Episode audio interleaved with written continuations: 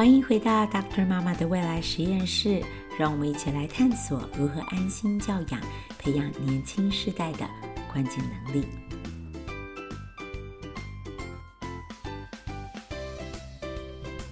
我们继续来谈沟通。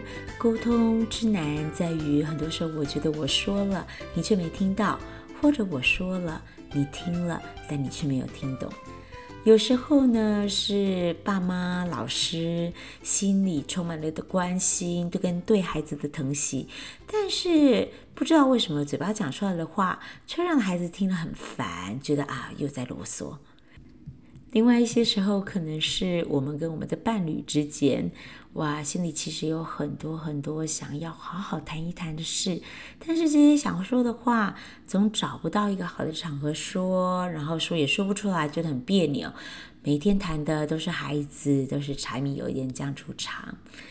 所以啊，很多人都觉得自己有满腹心声，然后以满腹的心声却有口难言，就好像张小娴写的这句话，他说：“世界上最遥远的距离，不是生与死的距离，也不是天各一方，而是我就站在你的面前，你却不知道我爱你。”沟通真的是一大学问。哎，你说奇怪，今天节目一开始的时候，怎么好像已经快要啊、我们来讨论一下恋爱怎么谈，这个婚姻关系怎么经营？不是不是，我们仍然要回到二十一世纪的关键能力群的脉络来看。但是呢，想想看，这件所有的人，所有的时间，醒着的所有时间，基本上都在做的事情，其实。非常的高深，一点都不是用我们的直觉能够完全掌握的能力。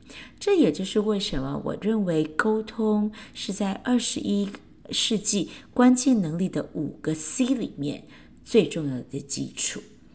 有一回提到，在职场当中，很多户主会告诉你说：“哎呀，现在你能够要找到一个能够写得好、说得清楚。”的一个员工啊，已经很不容易了。这是一个失落的艺术，不只是你去了路边问几个老板，他会告诉你，调查的结果也是这个样子的。National Association of Colleges and Employers，美国的呃这个所谓大专院校与雇主协会，呃，他们在二零一二年做过一个调查，叫做 Job Outlook Survey。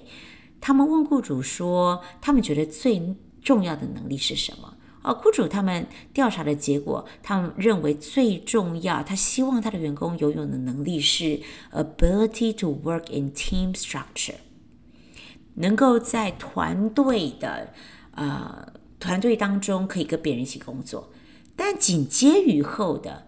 就是今天我们所谈到的 ability to verbally communicate with persons inside and outside the organization，能够很顺畅的跟公司或是组织内部跟外部的人沟通的能力。为什么？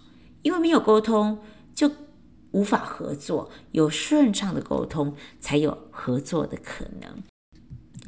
今天我们接续着前两集的节目，继续来讨论沟通的四个层次。啊、复习一下哈，这个是由 Temple University 的 Dr. Hirsch Pasak，还有 University of Delaware Dr. Golinkoff 两位发展心理学家他们所整理提出来，啊、由观察儿童。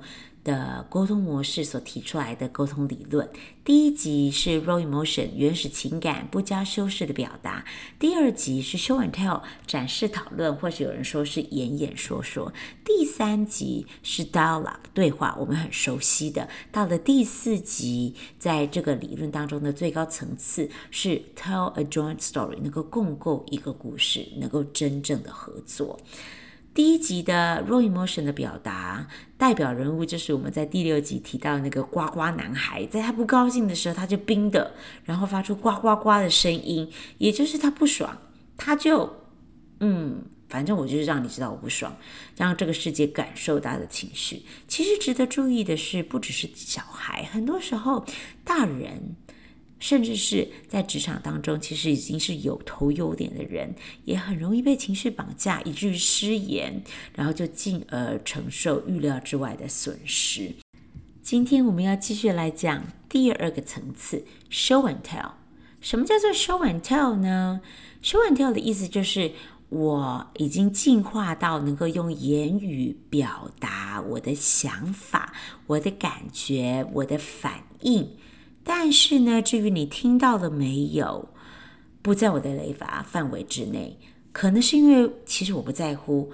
或者是，其实我还没有能力管到对方的反应是什么。我来仔细说明一下，给大家一点背景。Show and tell 对于身在海外、格外是在美洲的家长们应该很熟悉。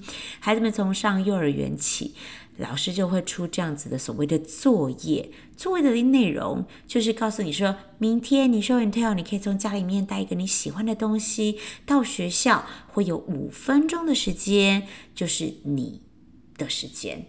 你可以介绍你最喜欢的玩具，可以拿家里的人的照片去展示给同学看，也就是给你一个时间去等就对了。一边 show 一边 tell，很直白，这个叫做 show and tell。那为什么这是属于第二层次的沟通行为呢？因为这的确是比 raw emotion 进化。他在 show and tell 的时候，小朋友很清楚的知道有人在听他讲话。但是为什么是只是第二个层次？是因为这样沟通的行为的模式的重点仍旧在于说话的人。至于听众想要听什么，他们在乎什么，他们要怎么样才能够听懂，还不是重点。这个第二个层级的 show and tell 的表达模式，在提醒我们一件事情。嘿，当孩子们开始学习用言语表达之后，哇，你发现他已经不会，呃，这个打，呃，就是生气就打人，或者是有很多很比较不适当的反应，哇，这是一个突破，对不对？但更进一步的，当孩子们可以表达自己的想法跟感受之后，诶，就是时候可以帮助他，提醒他。不是讲出口就算喽，帮助孩子，也帮助我们的学生发现听众的存在，发现听众的存在，在你书写的时候，发现读者的存在，这会完全的改变我们说话的方式，跟我们书写传达讯息的方式。这其实又回过头来说，这就是为什么我们一直不断的强调说，沟通是一种技能，需要学习。就连我们这些已经说话说了啊、好几十年的大人，对我来说，我都一直在学习怎么样跟不同的对象沟通。更何况是我们年轻的孩子跟学生，在你发现啊沟通能力真的不行的时候，诶，没有关系。慢慢来比较快。我们知道他在哪里，他是在第几个层级，就可以帮助我们，让我们找到一条可以帮助他的道路。休息一下，我们一会儿来谈谈，到底怎么从第二层次可以晋升到下一个层级。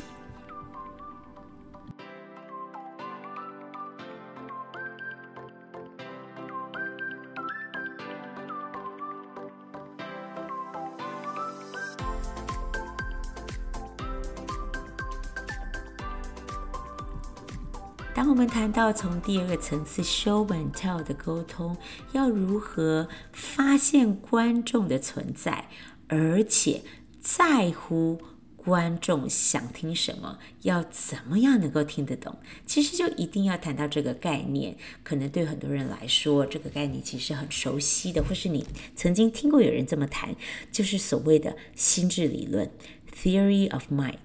Theory of mind 心智理论也有人翻译成心灵理论，是什么呢？是一种能够理解自己的心理状态，并且也能够因为理解自己的心理状态而去了解别人心里在想什么的能力。举个例子来说，哦，我看到一个人哭了，这个时候如果一个具有心智理论的这个能力的人呢，他就会先想一想说，哦，他哭了，这是什么意思？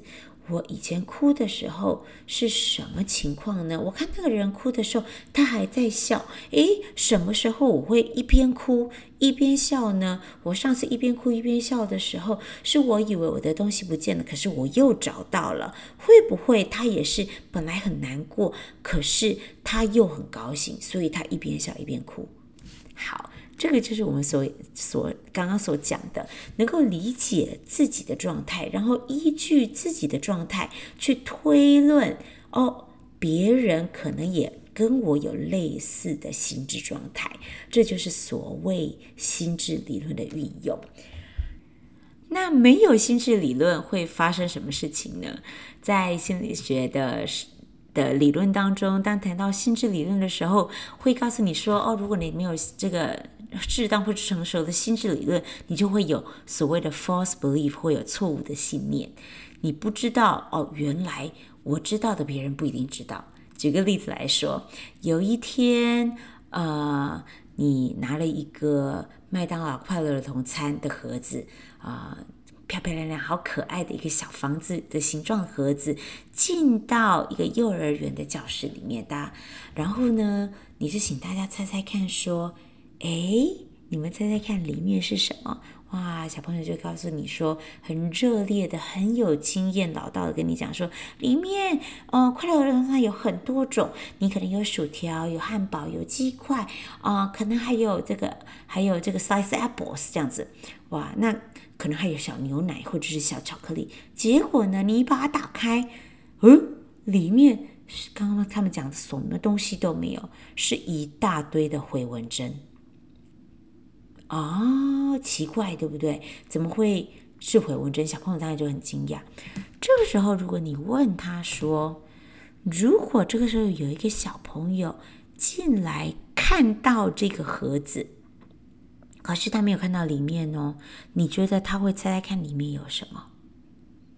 很有意思的是，三岁以下的小孩就会回答说：“他们当然会猜说里面是回纹针啊。”可是呢，大一点的孩子，四岁有一些孩子会讲出正确的答案，但五岁以上的孩子，大部分的人就会回答你说：“哦，他们会觉得那里面应该是快乐儿童餐，可能有薯条、鸡块跟巧克力牛奶。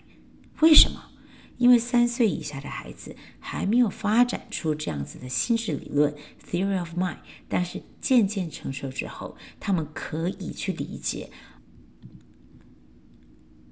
我知道的，别人可能不知道。我脑子里想的东西，很有可能跟别人脑子里想的东西是不一样的。简而言之，拥有心智理论的大人小孩，能够透过察言观色去理解他人的想法，在人际互动当中做出进退合一的举止。所以，这个能力也通常被称作是心智解读的能力。你说，嗯，小孩吗？我已经不是小孩了，我已经是大人了。我这个 theory of theory of mind 应该发展的不错吧？那我们来举一个不是小孩的例子好了。啊，傍晚七点，太太提着大包小包去买了很多的菜回来，叮咚，按门铃，哇！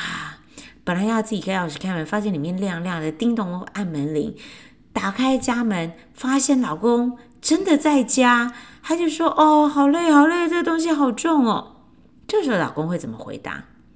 情境一的老公说：“谁叫你买那么多啊？哦，一次买那么多，你以为我就不累啊？一天到晚抱怨抱怨抱怨，烦不烦？烦不烦？”情境二的老公马上这个伸出手接过手中的袋子，说：“来来来，这个真的好重，我来帮你拿。”你说这两个情境？接下来，老婆的反应能一样吗？哪一个老公拥有比较高级的体察人心，知道老婆讲这句话是什么意思，心里有什么状态的这个 theory of mind 的能力呢？缺乏心智理论，第一个情境下的家庭，可能其实在很多的时候沟通会是很困难的。Theory of mind，再讲一次，是能够透过察言观色，理解他人的想法，并且在人际互动当中做出进退合宜的举举止，在沟通里头也可以比较顺畅的表达能力，表达自己，并且能够理解他人。那既然讲到 theory of mind，也来顺道谈一下沟通跟书写的能力好了。之前谈过我的这斜杠人生当中，其中有一个很重要的部分是在这里叫英文写作。那来上我的课的孩子，在美呃从美国的小学一直到国中、高中都有。有时候我帮大学生看一些他们的作文，那我常常给学生的 comment 是什么呢？Please add more context. Don't assume your readers have prior knowledge on this topic. 请你告诉我前因后果。我读你这个的时候，我根本不知道到底呃，我应该知道哪一些呃之前的背景。基本上就是什么呢？就是你读他的文章，你觉得他就是天外飞来一笔，没头没尾的洋洋洒洒的写了一篇表达他的观点，但是完全不知道。他的背景是什么？哇，这样写完之后，他可能还觉得自己写的真的很好，根本就旷世奇作，但是得到很低的分数。为什么会这样呢？因为 he doesn't meet where his audience, his readers are。他没有顾及到听众的观感。书写跟表达的练习是一个缓慢而渐进的过程。过程当中很重要的一点是我们刚刚所提到的，发现他有听众，知道他有听众，并且在乎他的听众在哪里，可以听什么，怎么样说才能够听得懂，而且他在乎他的听众听他所说的话。那你说，诶，这个。很常在生活当中出现吗？非常在生活当常在生活当中出现。举个最简单的例子来说，会议记录，大家都会开会，有时候就觉得啊，会这么多真的很烦，对不对？那看会议记录，有时候你不是每个会都能够去，然后呢，你也不能够保证所有人都能够参加你的会，所以会议的时候总是会有个会议记录。做会议记录或是读会议记录，对我们来说也不是陌生的事情。不晓得你有没有在 click open 打开那个会议记录的档案的时候，看完了，还是不知道到底这个会开了什么的这种经验？要么就是那个太长了，把所有人讲的所有话全部通通写下来，在你还没有看到讨论的内容的时候，讨论的结论的时候，你已经累了；或者是太简单，提案交由提案者执行。这句话到底什么意思？提案者是谁？修改了什么？什么时候回来报告？报告哪一些东西？全部都没有提。这种会议记录有跟没有基本上差不多。看完之后什么都不懂。不只是会议记录，这个牛头不对马马嘴的作文，或者是天外飞来一笔的文章，大部分的原因都是因为不知道读者的背景是什么，他也不知道他的听众到底在哪里。回到我们日常的沟通能力，职场的沟通能力，怎么样可以让你说的话让对方听得进去，可以让别人不只是听懂了。而且能够心服口服，或者是体理解你的难处，进而同意你站在你这一边，这真的是一个需要练习的能力。我们现在在谈的二十一世纪的关键能力，基本上就是要从这样子的沟通层次当中，看到我们的孩子现在在哪里。如果你发现，哇，原来他就是我们刚刚所提到的。Doesn't know where his readers and his audiences are，他不知道他的读者在哪里，不知道他的读者在乎什么。哇，我们应该怎么做呢？第一个，我想就是帮助他可以建立倾听的能力。这个倾听的能力值得我们花一整集的节目来好好的研究跟探索。能够快快的听，慢慢的说，其实是解决很多沟通上的困难的关键。那我们会在下一集的节目当中好好的来讲倾听这件事情。但是今天要提到一个我觉得很基础，也很简单，但是却很容易被忽略的 tip 是什么呢？就是教孩子在说话的时候，眼睛定睛的看着对方。我们刚刚讲到说，很多时候孩子们在讲话，或者是不要说孩子，大人也是一样。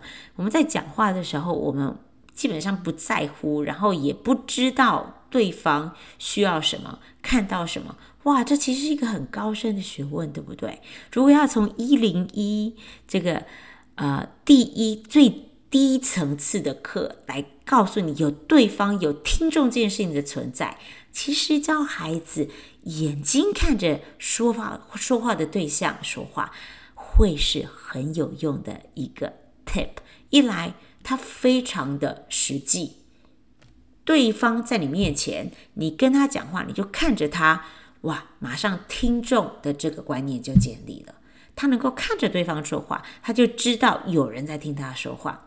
这是在我国中的时候，我的导师教我的。这也可能是我国中三年学到最重要的事情之一。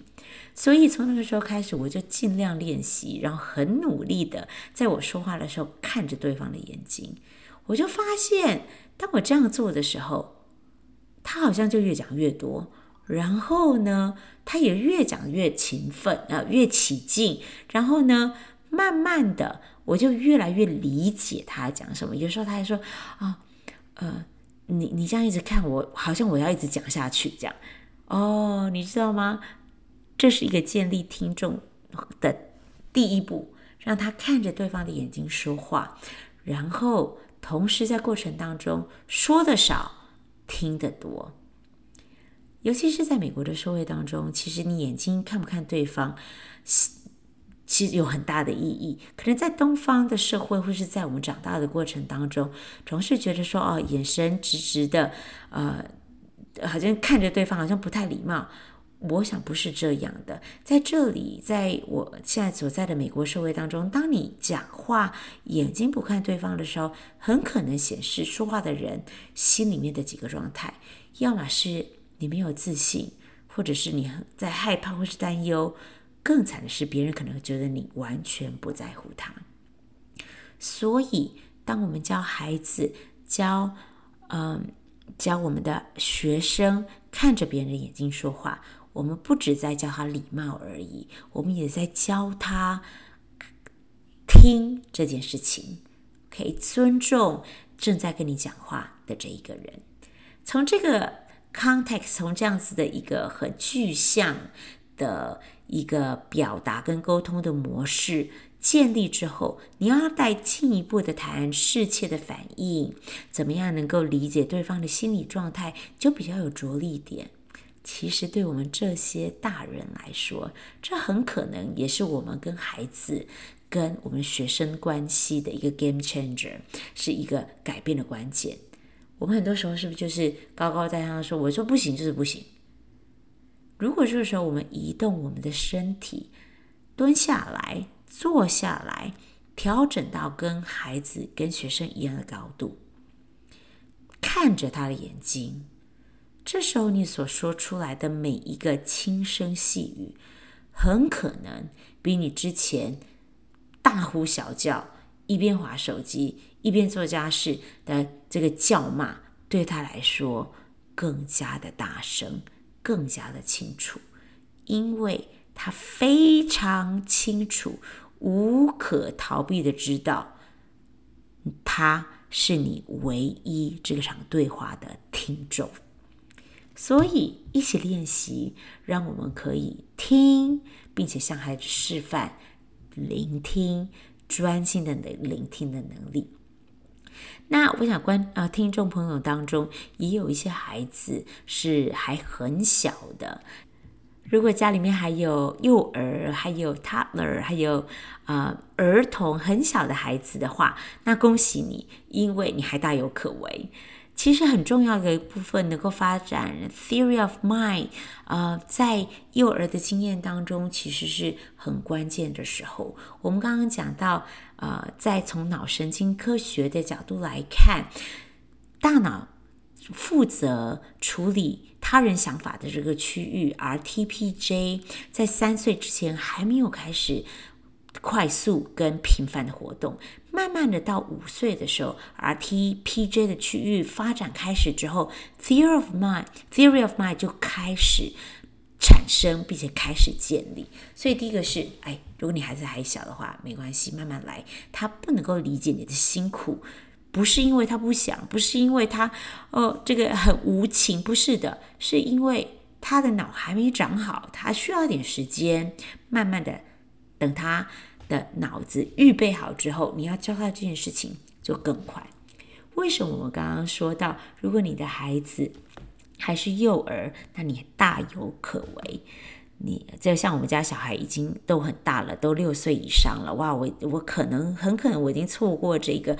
关键的幼儿时刻，这样发展心理学的研究指出，照顾者在孩子还是幼童的时候，能够正确的演绎 （interpret） 孩子的想法跟感受，有助于孩子形成理解他人的能力，也可以帮助他们正确的表达他们对于别人情绪与状态的理解。这是什么意思呢？举个例子来说，我们家弟弟他比哥哥姐姐小两岁跟四岁，所以哥哥姐姐在看书的时候，更小的时候，他还不太会看书的时候，他常常会觉得很无聊。然后他在自己在地上躺一躺、滚一滚之后，他就觉得不知道要干嘛了。他通常就会来找爸爸，说：“爸爸，你可以陪我打球吗？”一次、两次、三次都是：“爸爸，你可以陪我打球吗？”如果这个时候，爸爸跟他讲说：“啊、你觉得无聊了，对不对？你是不是很喜欢跟爸爸一起打球？你想我找我一起打球，对吧？”这个时候就是我刚刚所提到的所谓的正确判读、正确的解读孩子的想法，interpret and communicate。爸爸在这里做两件正确的事情，第一个是用言语。帮用语言帮助孩子，帮助这个年纪很小的孩子，把他还说不出来、说不清楚的事情，正确的描述出来。第二个是精准的判断他的想法，让他觉得哦，有人了解我，我就是这样想的。这样的经验有助于他，也可以去理解他人。但是呢，如果爸爸这个时候说：“哦，每次都要打球，你只会打球吗？烦不烦？”这个时候，其实他会觉得有点困惑，因为，呃，我不是只会打球，而且我不是要来烦，我只是希望你陪我打球。也就是说，当他沟通抛出他的讯息的时候，其实这个讯息没有被接好。父母、师长，我们好好的跟孩子说话，把他当作是一个完整的个体，跟他对话，没有想到，竟然是。帮助他发展关键沟通能力的最重要基础之一。所以，我们下次当我们继续来谈这个沟通四层次的时候，期待我们来看，先来开始练习两件事情。第一件事情是多听少说。用聆听的能力来改变我们跟孩子，我们跟我们所在乎的身边的很多人这个互动的模式。第二个是也帮助我们练习一件事情，在各自的忙碌跟疲惫当中，仍旧让我们能够有礼貌的对我们最亲近的人好好的说话。下一集要跟大家一起继续的谈，用沟通模式来检视教育现场，看看这个翻转教室的概念可以如何创造学习革命。我们下周见。